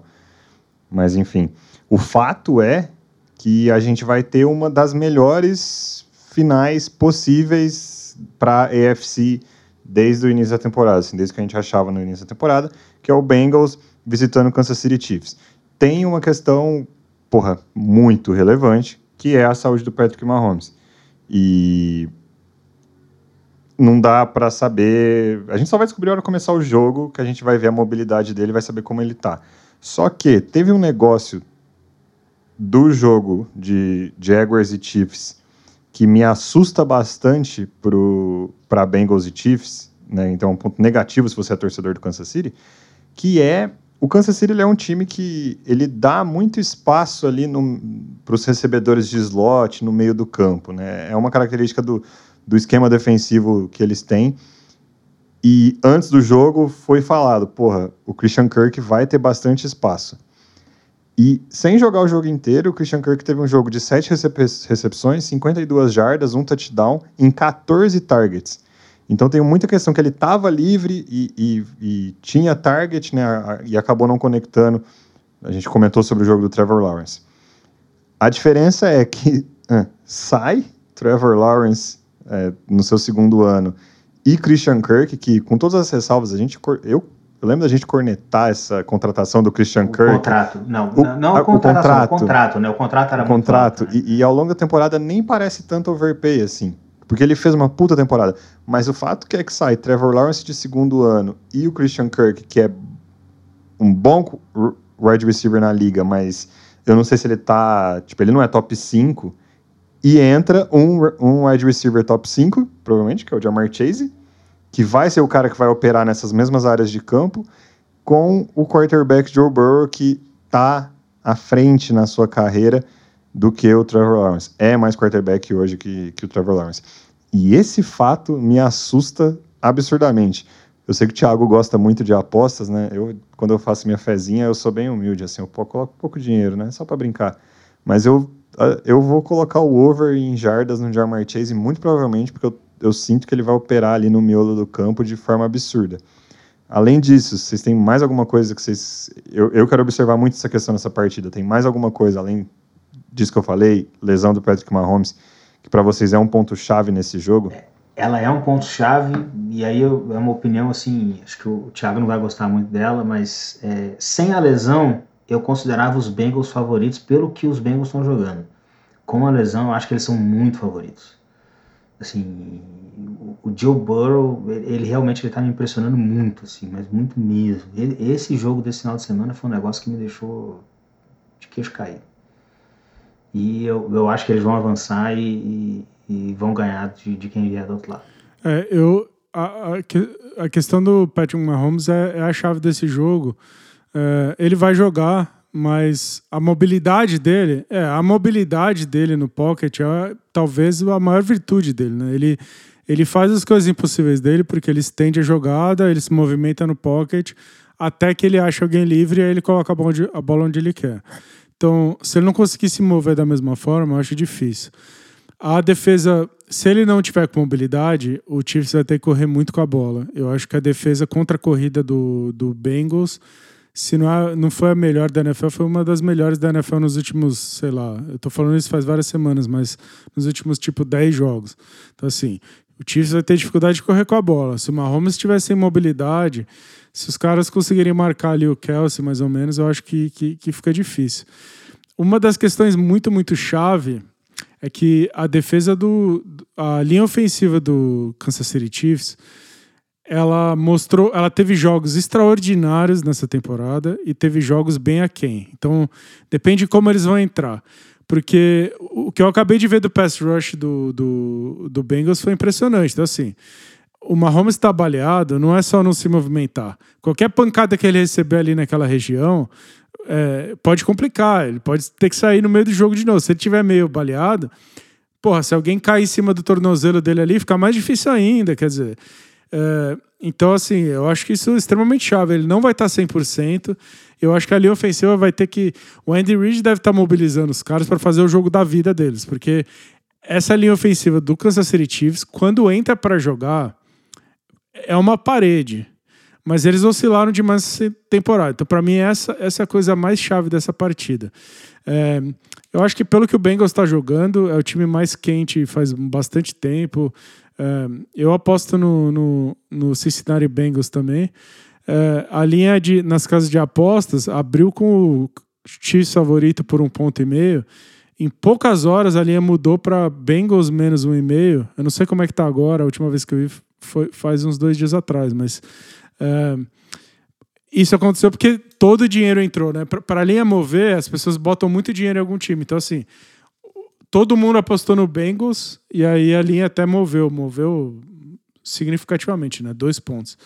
Então o Bengals agora é favorito. Eu, sinceramente, eu aposto no Bengals. Eu acho que nesse momento é um time mais coeso. E principalmente, assim, eu, eu, eu tava pronto para dizer que assim, o Andy Reid é muito mais coach do que o que o Bengals tem lá. Mas depois do jogo clínico que os caras fizeram, que eles tiveram um game plan muito, muito, muito bem pensado, em que eles executaram é, com perfeição o plano que eles fizeram durante a semana, eu não tenho como desconfiar mais desse staff do Bengals, então eu, eu acho que o Bengals é favorito, eu tô apostando no Bengals nesse jogo. Mas é isso aí. O Bengals, acho que ele ainda é favorito nas casas de apostas, pelo que eu tô vendo, ainda tá menos um e meio. É, e aí algumas batalhas chaves para esse jogo, então. Saúde do Patrick Mahomes e mobilidade, né, principalmente. A gente não sabe como vai ser, mas isso pode ser decisivo. Batalha na trincheira entre a defesa do Bengals e a linha ofensiva do Kansas City Chiefs. Defesa do Bengals que no jogo corrido, Thiago, você falou que não sabe como que eles foram ao longo da temporada. Por jar, em jardas por jogo, ela foi a. Deixa eu confirmar que eu não estou falando groselha sétima melhor nessa temporada. Então, aí. Mas ali, ali na, na, na, semana, tipo, 9 ou 10, do nada ligou uma chavinha. Então, assim, se você pegar só as últimas 10 semanas, talvez eles fossem 2, 3 ali. Uma das é. melhores, com certeza. Mas, de qualquer forma, é uma defesa que tem indo bem. Tem, acho que tem alguns fatos aqui que enviesam esse número, porque é um time que geralmente está jogando na frente do placar, então os, os adversários têm que. não podem correr tanto com a bola, enfim, leiam como quiserem esse indicador, mas é, esse é o fato. E aí, como eu trouxe também, Jamar Chase operando no slot, no meio, de, no meio do campo. E vamos ver o que, que vira, mas o podcast Muito Incompetente na NFL coloca aqui é, seu dinheiro fictício ou real, não sei, vai de cada, cada membro do grupo, mas coloca seu dinheiro no Cincinnati Bengals para essa partida. Então, com isso, vamos falar da NFC, que aí eu, eu acho que assim como na AFC, a gente tem na NFC a melhor. Aqui eu consigo confirmar que a gente vai ter a melhor final de conferência possível, dado que a gente viu nessa temporada entre Eagles e Chiefs. Entre. Calma, gente, estou colocando Chiefs no Super Bowl, peraí. Entre Eagles e 49ers, mas antes a gente falar do, do embate entre os dois, vamos falar de cada jogo, começando por Giants 8, Eagles 37 30 segundos, né? É. é. Aqui, assim, a minha anotação desse jogo, ela, ela é tipo uma frase, assim. O jogo acabou no primeiro quarto. É, a minha anotação desse jogo, para mim, foi tipo assim, o poder do descanso. Porque para mim parecia é. isso, assim. Parecia, o, o que me pareceu foi, cara, o Giants chegou cansadíssimo do todo o esforço de fim de temporada para pegar um time absurdo, que é o Eagles, descansado, e aí, o, o, acho que o ponto que a gente mais elogiou do Giants, ou o segundo ponto que a gente mais elogiou do Giants, era a linha defensiva do Giants. Cara, o Eagles lidou com essa linha defensiva, que é muito boa do Giants, não tire o mérito, né? Como se fosse nada. Nada, nada, nada, nada. Eles simplesmente atropelaram, né? Aí é bom que eles têm o Dickerson, né? Então, simplesmente passaram o Dickerson na cara da galera lá do, do Giants. É, enfim, um trocar, trocadilho do caralho aqui. Mas, Cara, não, não teve jogo assim. O jogo, assim que ele começou, ele acabou. É, eu parei de ver no primeiro quarto, vou ser bem sincero para vocês assim. Eu, cara, pô, acabou. Achei que o Daniel Jones ia aprontar alguma coisa, essa combate ia correr, mas. Né, deu acho que 14 a 0, 21 a 0. Falei, vou fazer outra coisa da minha vida, porque esse aqui já acabou. Foi, foi, foi muito fácil, foi muito mais fácil do que, se, do que se imaginava que seria. É, o Giants é uma história muito legal, mas eles não têm time para competir com esse Eagles. Não tem o que fazer. A, a diferença de talento é gigantesca. Se você for pegar o roster do Eagles e do Giants falar, ok, quem desse time do Giants é, jogaria no, no, time do Eagles? Eu acho que se você achar três nomes, você é um gênio, porque não, não tem. O Saquon Barkley seria titular no Eagles. O, Der, o, Derek, o Lawrence, Dexter Lawrence seria titular no Eagles, talvez e acabou. Você não quem mais? Não, não é, titular no Eagles não, não tem assim. É uma dominância completa de talento em todos os sentidos possíveis e imagináveis, em todas as posições, em todas as áreas do campo, incluindo as mais importantes, as menos importantes.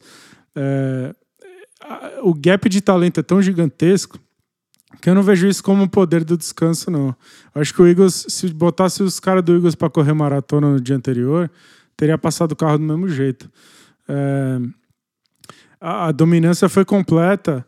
Você citou para mim a, a, coisa que mais me impressionou desse jogo, Lucas.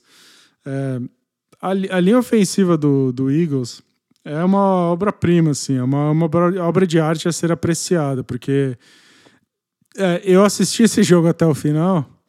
Lá pro final do jogo, assim, já a TV, a, a TV americana colocou um, um a estatística, o Eagles, lá no finalzinho, já no, no último período, tinha oferecido quatro pressões, não, é, três pressões. Não é, não é quarterback hit, não é sec. Três pressões. Significa que no jogo inteiro, três vezes alguém conseguiu desvencilhar a ponto de fazer menção de chegar perto do, do, do quarterback. Três. É, que, por sinal, é, quando eles botaram essa estatística, disseram que foi o melhor jogo da linha ofensiva do Eagles no jogo inteiro. Foi o menor número de pressões que eles já tinham oferecido em toda a temporada. É, essa linha ofensiva é absurda. O Jalen Hurts é muito, muito, muito superior ao Daniel Jones. Os recebedores, é, a, a secundária. O Daniel Jones fez o que ele fez em cima da defesa do Vikings e foi muito legal. Acho que merece ser celebrado. O Dable merece ser celebrado. Não muda nada do que a gente falou semana passada do Giants, tá? Mas, é, como eu falei semana passada, esse time do Giants vai, vai ser legal daqui a tipo dois, três anos. Hoje em dia não, não simplesmente não compete. São duas ligas totalmente diferentes. Foi, foi até meio constrangedor e chato que a temporada do Giants tenha que ter sido fechada tomando um cacete de um rival. Mas é, é a situação, assim, não tem não tem que fazer realmente. É, para mim o Giants ele tá muito ali no, no mesmo clube do Jaguars, assim, sabe? Tipo, cara, completamente acima das expectativas que qualquer pessoa tinha no, no início da temporada. Você achou um head coach legítimo. Tipo, eu acho que de todas as contratações. Cara, dá até para ser mais ousado, não é de todas as contratações de head coach que a gente teve na, nessa temporada. Mas talvez o Brian Dable é o coach of the year, entendeu? Talvez ele é o melhor coach, melhor treinador dessa temporada na liga inteira. Entre os 10 caras que tiveram um emprego pela primeira vez nos times, ele com certeza foi o melhor. E ainda teve uns caras que foram bem, mas ele, ele foi o melhor. Agora, dá pra talvez falar que ele foi o melhor da liga inteira. E, e é absurdo, assim. Isso é uma puta de uma notícia boa mostra que agora o time tem um direcionamento, o time sabe o que fazer, o time sabe o que buscar nas off-seasons, que é uma coisa que para o New York Giants faltou, muitos anos faltou isso, faltou, cara, o que, que a gente quer fazer, quem a gente quer ser, agora o time vai ter uma identidade. O, o staff é tão bom que, cara, os coordenadores estão sendo entrevistados para empregos e talvez voltem, o que seria uma boa notícia, mas enfim, você vê que seu staff é bom quando seus coordenadores são entrevistados e, consequentemente, acabam saindo para serem head coaches em outros lugares não achou ainda, diferentemente do Jaguars, o quarterback. O Daniel Jones, mesmo que ele fique, ele não é um quarterback com potencial de ser primeira prateleira da liga. Isso importa no momento para o Giants? Cara, não. Nesse momento não é a coisa mais relevante. Assim, eu acho, minha sensação é que o Giants não vai renovar com o Daniel Jones e vai na off-season buscar alguma coisa, seja um novato que o Brian Dable veja que faz sentido, ou seja, algum veterano, enfim, tem, tem vários veteranos aí que talvez possam ir para o mercado, né? Aaron Rodgers e Lamar Jackson, Derek Carr são provavelmente aí os três principais nomes. Algum deles podem acabar lá. Eu não acho que o Daniel Jones vai ser o quarterback do Giants na temporada que vem, mas mesmo que ele seja, isso não é tão relevante agora, porque esse time devia estar muitos passos atrás do, do que ele está hoje. Então já foi uma puta de uma temporada. E a, a, injetando talento com esse coaching staff, independente do quarterback, o time vai conseguir ir melhorando, ir melhorando. E aí, quando tiver o quarterback certo, vai ser um time que pode brigar. Parecido aí com, até com, com o que o Eagles fez, né? Mais ou menos, assim. É um time que, que passou por um processo, depois que ganhou o Super Bowl, de injetar talento, injetar talento, manter os que ele tinha injetar mais. E quando o Jalen Hurts estourou, quando, quando o Steph novo estourou, enfim, foi o melhor time da liga até agora, nessa temporada. Não vai ter vida fácil na final de conferência, mas foi um puta de um time. É, o Giants tem que injetar talento em secundária, linebacker, é, wide receiver, tight end, tem, tem bastante posição que eles têm que injetar talento. O Daniel Jones é free agent, então eles não têm que renovar, ou ele pode ir para outro time. Eu não sei se vai ter procura, mas o Saquon Barkley também é free agent. Então, assim, eles têm esse problema que eles têm que renovar o Saquon Barkley. Acho que eles não podem perder ele nesse processo, é, porque ele é muito importante para um quarterback que não é tão bom assim. É, Agora... O contrato do, do Saicon tá pronto já, tá, Thiago? Pode ficar tranquilo, já tá redigido é, lá, não, e, e falta assinar e perder, só. E perder o Saquon Barkley agora seria, assim, o fracasso da estratégia de draft, né? Porque aquela coisa, ah, hoje em dia não se drafta mais running back tão alto assim, a não ser que seja um cara geracional, e é o caso dele. Só que aí na hora que o, que o, enfim, que o time começou a engrenar, você deixa ele andar, então para que você desperdiçou lá uma escolha de ele não foi first, não, né? Ele foi, ele foi second, né? Ele foi second, second overall. É, do, é dois ou três? Acho que dois. É, dois, dois porque overall. três foi o, Sanda, o, o dos Jets, o Darnold, né? Três é. Teve o Bradley Chubb, né? Teve o Bradley não, Chubb. Não, Chubb, Chubb foi o quarto, né? Quarto ou quinto. Foi... Padeiro, foi, o segundo foi do draft Baker Mayfield, Saquon Barkley, aí o Sam Darnold, aí Bradley Chubb, talvez, enfim...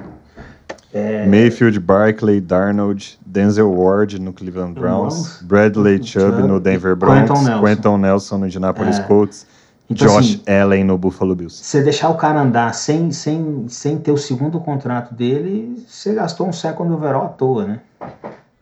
Agora, um dos problemas do Giants pegar o, o essa vaga de playoff foi que a posição de draft deles é no final do primeiro round, né? Então, assim, a gente vai, a gente queria falar para o ouvinte que a gente vai lançar conteúdo durante a off-season e a gente vai discutir draft, a gente vai colocar bastante conteúdo de draft, porque é um assunto que interessa muito a todos os membros de, de, desse podcast.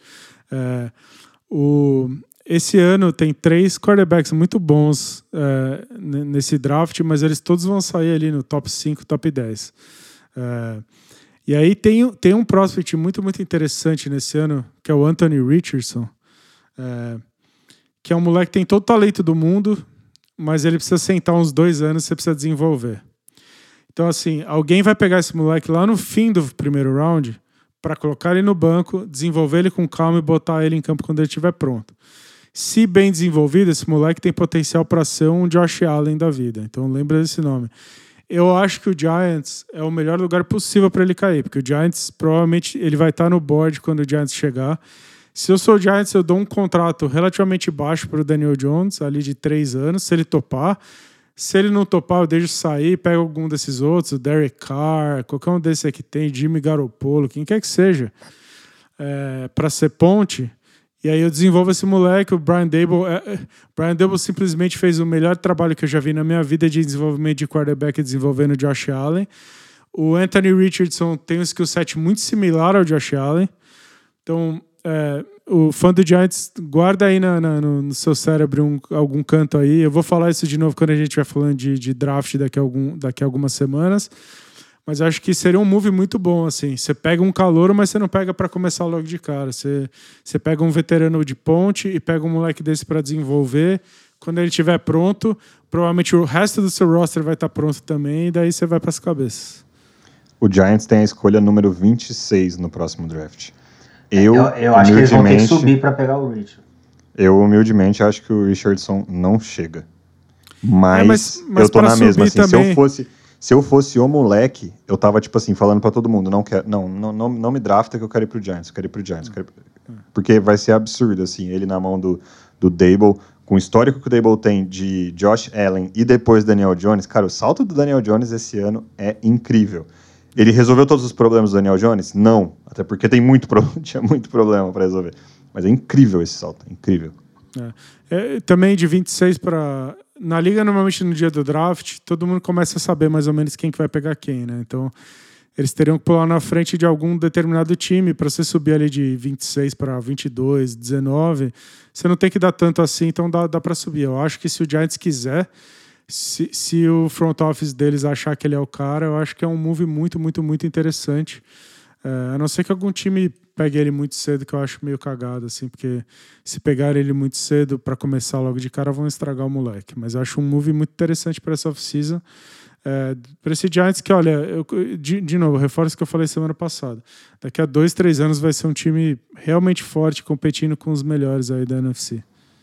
Mas a gente está, nessa questão de draft, a gente está né, pulando o assunto. Então, a gente vai ter bastante conteúdo sobre isso, mas voltando ao Divisional Round, então o Eagles né, passou o carro aqui para cima do Giants e vai enfrentar o vencedor do jogo, o último jogo que a gente viu na rodada, no domingo à noite, que foi Cowboys 12, 49ers 19. E aqui nesse jogo, né, então o 49ers vai avançar para a final de conferência contra o Eagles, mas esse jogo contra o Cowboys eu vi um evento muito interessante, que são duas das melhores defesas da liga em campo, num jogo que, de certa forma, as duas defesas se sobressaíram em relação aos ataques adversários. É mais ou menos por aí mesmo? Eu estou viajando. Durante, durante, um bom tempo, sim, né? Só que aí eu acho que algumas coisas entraram em jogo. Primeiro, os Cowboys entraram sem kicker, né? E num jogo que, a, que as defesas estão dominando, você precisa marcar ponto de algum jeito. E os caras não tinham kicker para chutar a bola, não tinham confiança no kicker para chutar a bola. O Dak Prescott teve intercept uma interceptação muito feia, a primeira interceptação dele do jogo foi muito feia, assim, foi um negócio pavoroso. E. A segunda foi mais feia ainda, se você me permite dizer. É, mas é porque. A, questão é, de opinião. Mas é porque a primeira, assim, o jogo tava mais parelho ali ainda, né? Assim. Tava, tava tentando. Na verdade, sim, eles estavam naquele jogo de xadrez ali para ver quem vai marcar primeiro, para ver quem vai, quem vai fazer alguma coisa, e de repente ele tem uma diarreia mental ali e joga a bola no mão do cara. É, que a primeira tava 0 a 0 Felipe. É. E a segunda tava 6 a 6 porque o kicker errou o extra point, o kicker do Cowboys, o, o Será que eu tô confundindo a primeira com a segunda? Cara, de qual a você primeira tá falando? é Aquela você tá falando na não, lateral, assim, no, no, no, no, campo defensivo? As duas, as duas são ridículas. É. Vamos começar por aí. Então, vamos falar de Dak Prescott. É. A gente falou aqui ao longo da temporada, não confia, o cara oscila demais, tem jogos muito bons, jogos muito ruins. E nos playoffs, cara, a gente foi reticente aqui em todos os episódios playoffs em relação ao Cowboys. Eu, eu, não sei, eu não vou falar de todo mundo. Eu fui reticente em todos os, os jogos playoffs em relação ao Cowboys por causa do Dak Prescott. Não me transmite confiança nenhuma. E aí, no 0 a 0 o cornerback do 49ers, que eu não lembro quem era, ele corre lado a lado com o Gallup, que era o recebedor do, do Dallas, a rota inteira. Eles estão lado a lado. Não, e é, é dessa rota, que eu tô falando, foi a primeira. E é uma então. rota, é. é. uma rota comeback do, do Gallup, né? Então ele. Qual que é a ideia dessa rota? Você tem que vender aquela rota que os caras chamam de gol. Então você tem que vender que você vai sair correndo até não falar mais. E aí uma hora você para e volta para receber. O cornerback não morde isso. Ele não morde essa rota gol. E aí na hora que o, que o Gallup para, o cornerback tá do lado dele. Eu não entendo o que diabos o Dak Prescott viu. Que ele olha, ah, legal, o mano tá do lado do meu recebedor, vou lançar mesmo assim. E lança, e é interceptado. E é, sei lá, eu, eu cara, o Dak Prescott não pode cometer um erro desse. Não satisfeito, ele vai para a segunda interceptação dele, que o Sid Lamb tá no meio do campo, rodeado por dois caras. Cara, tem dois caras grudados vestindo vermelho. Como que você não vê os dois caras grudados vestindo vermelho? Por que, que você lança essa bola? Eu não sei.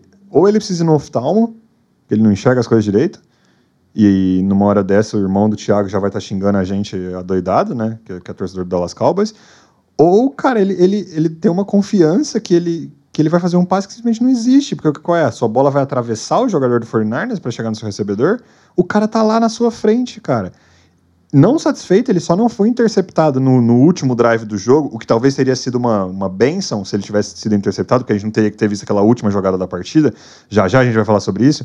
Mas enfim, porque acontece a mesma coisa. Na, no começo do último drive, do penúltimo drive, não sei se é, não se é o do punch ou se é, ou se é o de, depois que eles recuperam a bola e antes daquela pataquada, ele entrega a bola na mão do jogador do, do 49ers de forma idêntica e não é interceptado porque, sei lá, o cara não quis, assim, o cara escorregou.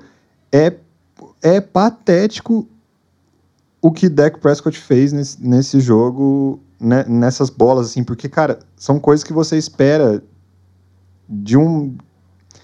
Não tem como você esperar isso no quarterback pro, é, profissional, não, assim, no quarterback de NFL, cara. Né? Cara, me, mesmo se fosse o Daniel Jones, Felipe, se fosse o Daniel Jones, a gente tá falando, nossa, puta que pariu.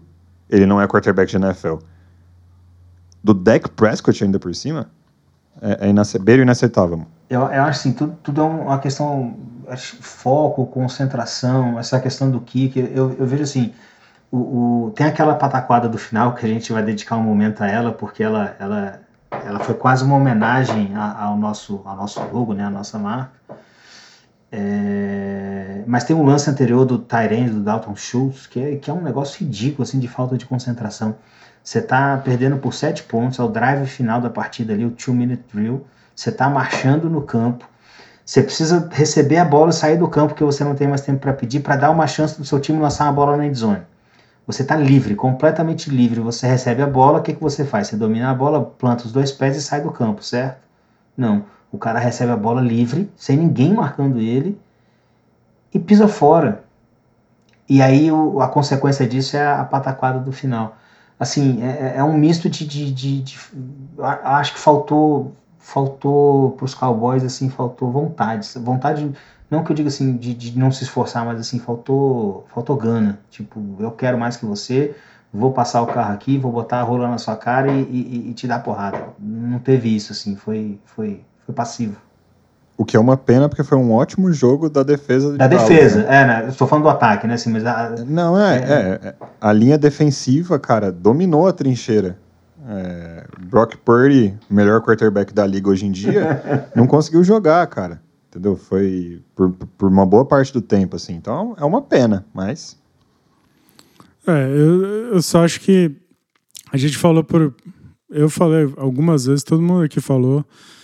Em algum momento uma combinação de um, dois ou os dois ao mesmo tempo, ou o deck, ou Mike McCarthy, o head coach, o técnico do Cowboys, ia entregar essa temporada, né? São dois caras que historicamente entregam a paçoca. Então, um dos dois ia entregar, os dois iam entregar junto. Então, assim, é bastante esperado que eles entrassem nesse jogo e perdessem. É, é, muito difícil você passar a rola na cara da fisica, fisicamente contra essa defesa do, do Niners que entra de rola duraça todo jogo e vai para cima e é um troço complicado de fazer contra eles, porque é a defesa mas que mais me, tentar, né? me, impressiona. É, mas é a defesa que mais me impressiona da liga, em questão de fisicalidade mesmo, como eles vão para cima. É, é, complicado. Agora, é, eu acho assim, tinha uma questão muito grande que era os dois quarterbacks provavelmente enfrentaram a melhor defesa que eles enfrentaram na, na, na temporada toda. O deck jogou contra o Eagles. Aí é questão de você escolher quem você acha que é a melhor defesa entre o Eagles e o, e o, e o 49ers. A gente pode falar disso quando a gente for comentar e fazer nossos palpites. Mas, na minha opinião, os dois quarterbacks desse jogo enfrentaram a defesa mais difícil que eles já tinham enfrentado na temporada inteira. E era questão de entender qual dos dois ia conseguir navegar isso melhor.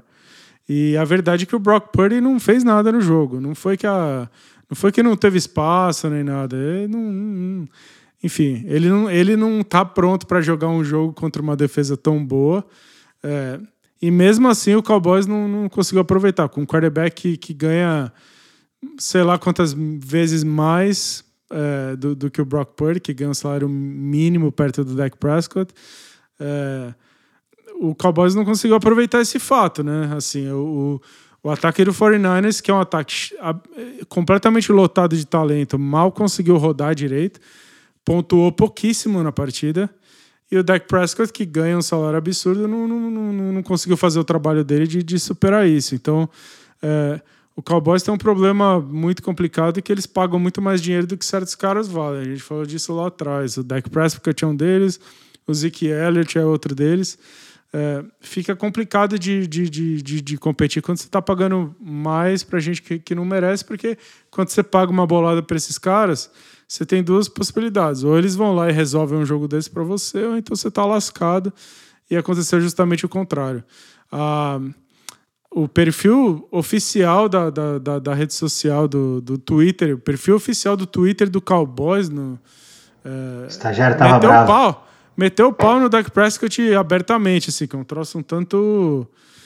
Um troço um tanto é, interessante, né? Você não está acostumado a ver o time falando mal do próprio franchise quarterback em quem eles gastam algumas dezenas de milhões de dólares no cara, né?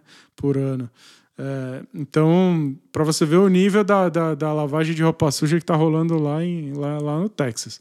E errado o estagiário não tá, entendeu? É, porque o estagiário falou, ó, com esse. Enfim, se a gente vai entregar a bola para adversário desse jeito, nós não vamos ganhar mesmo, né? E errado o cara não tá, não vai ganhar, né? Com essas interceptações ridículas. É, tem, tem, tem nessa, nessa questão de quarterback, assim, por que que o 49ers não sofreu com a entrada do Brock Purdy no lugar do Jimmy Garoppolo. Porque o Jimmy Garoppolo, apesar dele fazer várias coisas boas, de vez em quando ele fazia umas cagadas homéricas de ou entregar a bola para o adversário ou não conseguir conectar um passe muito simples. E o Brock Purdy não é que ele faz jogadas mais brilhantes que o, que o Garoppolo. Ele só não entrega paçoca tanto quanto o cara, ele entrega menos. E aí, por que, que um quarterback ganhou esse jogo e o outro não? Porque um, apesar de não ter feito uma boa partida, apesar de não ter feito nada espetacular, apesar de não ser o Joe Burrow e o Patrick Mahomes e esse nível de quarterback, ele não entrega a paçoca, ele é muito seguro. Mas ele tentou, viu? Ele... Que teve umas duas bolas que a defesa do, do, dos Cowboys droparam. Teve uma do Malik Hooker na endzone que, que deveria ter sido interceptação. Mas então. até agora... Ele tentou. Até agora é. ele não tem entregado a paçoca. Essa é a mágica do Brock é. Purdy até esse momento. É por isso que ele, tá, que ele tá indo bem.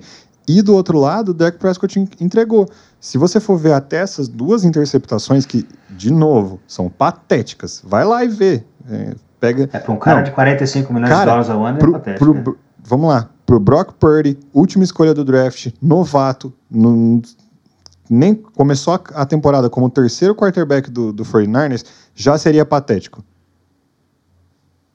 Já seria patético. Pro Dak Prescott é, é, é inconcebível. E ainda assim, a primeira, ela resulta no 49ers receber a bola na linha de seis. Porque ele é interceptado na linha de mais ou menos. Deixa eu. Eu não, eu não gosto de falar besteira. 27, exatamente. Ele é interceptado na linha de 27 e para na linha de, de 21. Né? Então, assim, ele basicamente é interceptado e o, e o Fernandes já está na red zone. E por sorte, né, por sorte não, né, por mérito da defesa do Cowboys, que é uma puta de uma defesa e foi uma puta de uma defesa a temporada inteira, o 49ers não, não consegue um touchdown, para num field goal. A segunda interceptação, que é, de novo, na minha opinião, tão patética quanto a primeira e inaceitável, ele é interceptado quando ele, o snap dessa jogada é na linha de 18 do campo de São Francisco. Eles estão a 18 jardas da end zone. Eles têm, no mínimo, um field goal garantido. Não tinha não, que era o Brett Maher que acabou se redimindo ao longo do jogo e acertou os field goals, apesar de ter errado o extra point de novo. Mas assim, vamos pôr aí, eles tinham pelo menos três pontos, podendo ser sete. Se eles marcam sete nessa, nesse momento da partida, tá 6 a 6 eles fazem 13 a 6 Eles terminaram a partida com 12. Entendeu? Então, assim, às vezes, cara, se você entrega a paçoca, não tem como. Aí não tem, não tem o que fazer, cara. Não tem defesa para te salvar. Se você só entrega a paçoca e não vai lá recuperar depois, porque tem os caras que recuperam, né? Eu não duvido nada que no fim de semana a gente vai ver o Joey Burrow, sei lá, duas interceptações e depois quatro touchdowns. O Trevor Lawrence fez isso contra o Chargers, não fez? Ele entregou e foi lá buscar. O Prescott ele só entrega. É, cara, é o correio, o funcionário do Correios mais bem pago que eu conheço. Eu acho que, eu acho que até esse lance do Brock Purdy não entregar a bola e tal, ele pelo menos ter ball security e não, e não, não entregar turnover, eu acho que foi parte do, do, do, do raciocínio do, do Shanahan, assim, tipo, eu acho que é isso que pediram dele para esse jogo. Eu acho que o Niners sabia que se o Purdy não, não, não, não entregasse o jogo, o, o outro lado ia acabar entregando uma, uma hora, né? Então acho que até conhecendo o adversário, eu acho que o Niners entrou nesse jogo só pedindo pro moleque, ó, protege a bola, não entrega, que de pouquinho em pouquinho, jogo corrido aquilo ali. É, um passe horrível do, do Brock Purdy que o, que o, que o Kiro vai lá e, e conserta e passa o pano e faz, faz uma, uma, uma defesa, faz uma recepção linda. É, então, assim, acho, que, acho que o Niners sabia que eles iam conseguir rodar, de certa forma, o ataque de um jeito simples assim, se eles não entregassem o jogo, porque eles sabiam que o Dallas ia acabar entregando no final. Contra o Eagles, o buraco é mais embaixo, né? É, no final do dia, eu acho que o, o 49ers tem muito mais talento ofensivo do que o Cowboys tinha talento ofensivo, apesar da situação dos quarterbacks. E isso chegou um momento que fez diferença. Uma das diferenças, o Thiago citou, George Kittle teve um, um, drive ali, o drive touchdown, que o cara jogou super bem. Em outros momentos da partida ele pegou e resolveu recebendo a bola também, fantástico, assim. É um dos melhores talentos da liga, com toda certeza. Apesar de ter uns jogos que ele não aparece, mas a gente já falou sobre isso nesse podcast, né? Os caras têm tantas armas que eles escolhem quais que eles vão ativar no, no, em cada jogo, né? Um negócio bizarro. Mas assim, quer ver a diferença de talento também? É... Quando eu tava vendo o jogo, eu reparei numa coisa que eu achei muito curiosa o Elijah Mitchell, running back reserva do Christian McCaffrey ao longo do jogo. No primeiro tempo da partida, ele teve duas corridas tentadas. Então, todo jogo corrido estava nas costas ou do Christian McCaffrey e em alguns momentos eles chamavam de Samuel para brincadeira. O Elijah Mitchell quase não viu a bola no primeiro tempo. No segundo tempo, ele foi o cara que liderou o time em tentativas de corrida, né? Então, ele teve 12 tentativas de corrida no, no segundo tempo. E foi interessante esse aspecto, porque quando, quando eles começaram a envolver mais o Elijah Mitchell, o ataque começou a criar drives mais longos para o 49ers, inclusive o drive do único touchdown da partida, né? do único touchdown do 49ers na partida.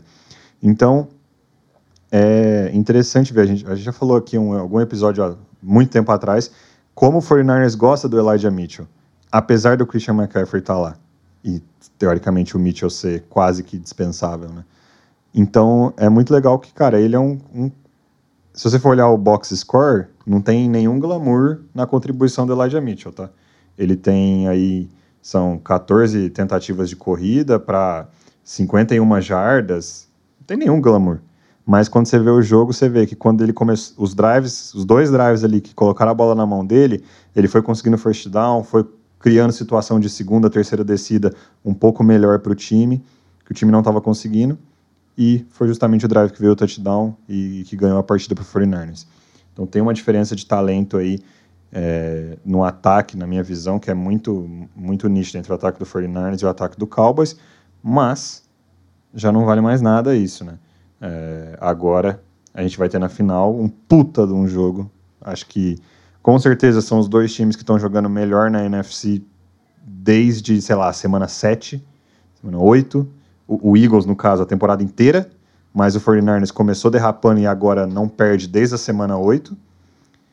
E é a final mais justa que a gente poderia ter, né? São disparados os dois melhores times e provavelmente também os dois times que mais têm talento. E vai ser um. Eu espero um puta de um jogo, assim, e um puta de um quebra-cabeça, principalmente porque o jogo corrido do Eagles vai enfrentar o pior adversário que eles poderiam enfrentar. Porque tem até um, uma estatística que a gente já citou o Brett Coleman aqui outros, em outros carnavais, né? É um, um youtuber de NFL norte-americano que muita gente que está aqui nesse podcast acompanha e gosta bastante do trabalho dele. E ele trouxe uma estatística muito interessante, né? Então, o Eagles, ele, ele corre em 11 personnel, ou seja, eles correm com um running back, um tight end e três recebedores, mais que praticamente qualquer time na liga. E eles adoram o esquema de inside zone na, na corrida deles também, mais do que a maior parte das, dos times da liga. Então esse é o estilo do Eagles, né? Eles colocam um running back, um tight end, três recebedores e correm no, no inside zone, né? A defesa do 49ers contra esse esquema, então, 11 personnel inside zone, só 3.2 jardas por carregada, uma das melhores da liga. Então, já, já tem esse matchup prévio aí que é vai ser muito difícil para o Sanders e também para o Jalen Hurts correrem contra essa defesa do 49ers. Pelo menos é o que as estatísticas dizem para gente. Então isso, é, isso para mim é o que eu mais quero observar nesse jogo. Assim, como vai ser o jogo corrido do Eagles, que é o que tem colocado o time nesse patamar, é o que trouxe o time até aqui. Para vocês, o, quais são os pontos que vocês mais querem ver desse, desse matchup? É, eu, a gente falou quanto magistral foi a linha ofensiva do, do Eagles e eles vão enfrentar o pass rush mais complicado de marcar da liga inteira. Porque o Niners não só bota muita pressão com a linha defensiva, mas também com, com bastante blitz, é, os linebackers é, toda hora. Eles têm o. Eles têm o, o Troy Polamalo genérico, né? Que, é, que é um que até tá sendo. É Tá sendo até treinado pelo, pelo, pelo Paulo Amalo de verdade, né? O cara tá. É tipo, o Paulo Amalo é o mentor do cara e tal. E ele emula o jogo do Paulo Amalo de um jeito muito legal. Os linebackers estão jogando um absurdo, assim. O Greenlaw ali tá jogando uma bola que eu vou te falar. É, então, assim, quanto essa linha ofensiva do, do Eagles vai conseguir segurar esse pass rush. Tipo, é, isso para mim é, é, é muito. E, e, o contrário também é verdade. É, quanto a, porque a linha ofensiva do, do, do, Niners é muito boa também. Então, quanto eles vão conseguir ganhar essa, essa, essa briga? Para ser bem sincero com você, na minha opinião, é, esse é o jogo que o. Até aqui o Brock Purdy tá jogando muito bem, mas estão pedindo muito pouco dele. E nesse jogo vão ter que pedir muita coisa dele. E eu acho que esse é o jogo que o Brock Purdy vira abóbora. É, se não for, e assim, se não for, esse moleque é franchise quarterback para sempre, assim. Tipo, os caras acharam o cara deles. Eles podem trocar o Trey Lance e ir com ele. Porque se ele entrar e jogar muita bola contra o Eagles, eu vou ficar chocado. Porque, assim, por melhor que seja a defesa do, do, do, Cowboys, a defesa do Cowboys é muito boa, sobretudo no front seven ali, né? Tipo, a linha defensiva, o pass rush do Cowboys talvez seja o mais potente da liga, enfim. É, agora, o Eagles tem a melhor secundária da liga, então, assim, você não tem janela, sabe? Então, assim, por melhor que o Shanahan seja em criar esquema para colocar recebedor livre e tudo mais Contra essa secundária isso é muito mais difícil de fazer. Então, assim, eu acho que a diferença muito grande no, no ponto de desenvolvimento dos dois quarterbacks, o Jalen Hurts é um, é um second rounder, mas ele já está sendo desenvolvido faz anos e ele, mesmo do ano passado para esse, ele deu um salto gigantesco. Ele está jogando até do meio da temporada para a segunda metade da temporada, ele deu um salto. A lesão atrapalhou um pouco, mas assim, o que ele está jogando é. Realmente é, ele está jogando muito bem. Ele não é só um running quarterback. Ele, como passer, está jogando muita bola. As armas dele são muito potentes e tal. A diferença dos dois quarterbacks, para mim, eu acho que é o fiel da balança aí. Assim, eu acho. Para mim é muito difícil de apostar no Niners, por melhor que seja essa defesa e por mais que eles tenham armas, eu acho que aqui é o momento que o Brock Purdy vai ter que fazer muito mais do que ele fez até hoje. Ele fez contra times fracos, defesas fracas, mas ele vai ter que ter um jogaço de franchise quarterback que eu não acho que ele está pronto para isso. Eu acho que até se ele jogar muito mal, acho que tem que dar um desconto pro moleque, porque assim, ele é um rookie de sétima rodada, que não era nem para estar tá jogando, entrou para ser o terceiro quarterback e agora ele vai jogar um jogo gigantesco contra uma defesa absurda. Então assim, eu estou muito interessado em ver esse duelo físico entre os dois, porque vai ser uma pancadaria, assim, diferente do jogo da EFC, que eu acho que vai ser muita, muita jarda, muito passe longo, muito touchdown, muito isso, aquilo. Esse jogo, o Lucas falou de, de quebra-cabeça, eu acho que esse jogo é aquele jogo de xadrez, né? Aquele. Você consegue avançar um pouquinho quem consegue avançar mais um pouquinho que o outro e tal. Mas para mim o fiel da balança são os quarterbacks. Então eu, eu, eu, não, eu não conseguiria apostar no Fortnite nesse jogo. Para mim, eu acho que o Eagles é favorito. Meu palpite é Eagles no Super Bowl. É, eu, eu, eu concordo. Eu acho que, na verdade, nem pelos quarterbacks no plural. Acho que o jogo passa muito pelo Brock Purdy mesmo. Assim, se ele vai conseguir fazer alguma coisa contra a defesa dos Eagles.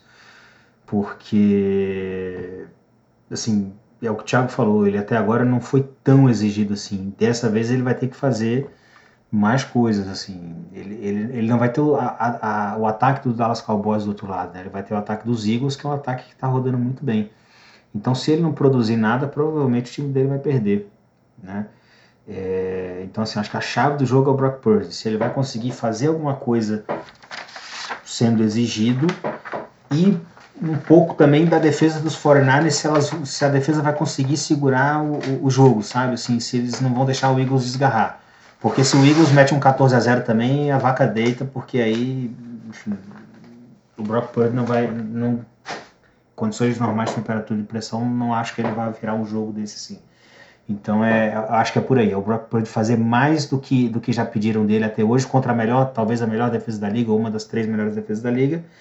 E se ele não estiver fazendo, especialmente no começo do jogo, a defesa conseguir segurar o placar justo. Porque se, se o Eagles abrir, a vaca vai, vai, vai pro prédio. É, eu vou de Eagles também, mas eu queria ir de 49ers. Mas eu vou de Eagles, assim, é a razão acima do coração. Mas vocês comentaram aí sobre esse embate de quarterbacks. Cara, a gente tá falando aqui, acho que desde o primeiro episódio, né? A NFL é uma liga de quarterbacks e head coaches. Eu acho que o 49ers tem a, tem a vantagem no, no coaching, é, mas eu acho que a, van, a vantagem de quarterback que o Eagles tem ela é muito maior. E aí a guerra de trincheiras vai ser talvez o desempate aí, né? Não sei quem, quem vai levar. Mas vocês comentaram sobre essa batalha entre os dois quarterbacks. É legal comentar que em 2019 a gente teve um puta jogo entre Brock Purdy e Jalen Hurts pelo college. Eu não sei se vocês chegaram a ver isso. É, foi um jogo que trouxeram né, de volta nessa semana para relembrar. Mas em 2019 a gente teve Oklahoma State e Iowa State, que eram onde os dois eram titulares né, no college enquanto quarterbacks, e eles se enfrentaram num jogaço que ficou 42 a 41 para Oklahoma State, que era o time do Jalen Hurts. O Jalen Hurts nesse dia ele teve 273 jardas aéreas e três touchdowns passados e ainda colocou 68 jardas correndo com dois touchdowns. Enquanto o Brock Purdy teve 282 jardas aéreas com cinco touchdowns passados e ainda correu para 55 jardas e um touchdown é, terrestre. Então, foi uma partida bem legal aí entre os dois. Tem uns highlights, é super divertido ver os highlights, né? Aquela putaria do college, né? Defesa zero e todo mundo fazendo um monte de ponta. É, é super divertido. Então, a gente já vai aí para esse domingo com vantagem para o Jalen Hurts. Aí, vantagem histórica. Será que ele mete uma freguesia aí em cima do, do Brock Purdy? É o que a gente vai descobrir, que é a nossa aposta, né? Então, a aposta do muito incompetente na NFL é um Super Bowl entre Eagles e Bengals, né? Então, se for pegar todos os nossos palpites, é isso que a gente está achando que vai acontecer no Super Bowl. E esse foi mais um episódio do podcast Muito Incompetente na NFL, sempre disponíveis nas principais plataformas de podcast aí do Brasil, na Spotify, Apple Podcasts, YouTube, entre outras.